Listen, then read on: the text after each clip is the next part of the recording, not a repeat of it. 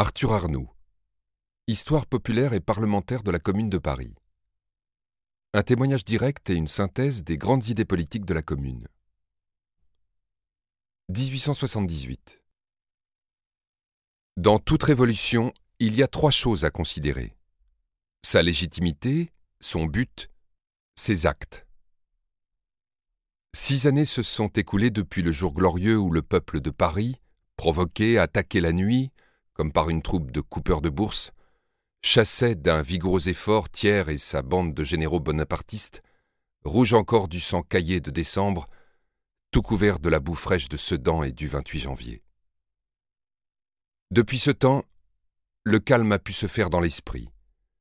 La sage raison a pu reprendre son empire sur les désespoirs et les colères du premier moment, et l'exil, morne et froid, a versé sa glace sur les emportements de la lutte. Je crois donc être aujourd'hui dans les meilleures conditions possibles pour me prononcer sans exagération comme sans illusion.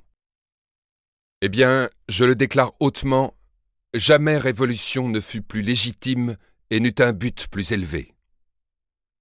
Pour bien comprendre le 18 mars et la Commune de Paris, il faut remonter au 4 septembre et au gouvernement de la Défense nationale. Ceci devait amener cela. Quelques pas suffiront à le démontrer. Je ne remonterai pas au-delà du 3 septembre au soir. Ce jour-là, le bruit du désastre de Sedan, sans être officiellement connu, avait transpiré dans la foule.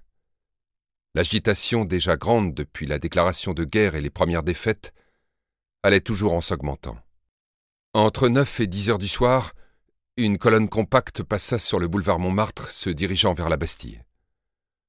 Dans cette colonne, un certain nombre de femmes se distinguaient par leur exaltation et demandaient avec énergie la déchéance. Cette vue me donna quelque confiance. Depuis six semaines, le Parti républicain socialiste attendait, espérait un mouvement. Nous faisions tous nos efforts pour le provoquer.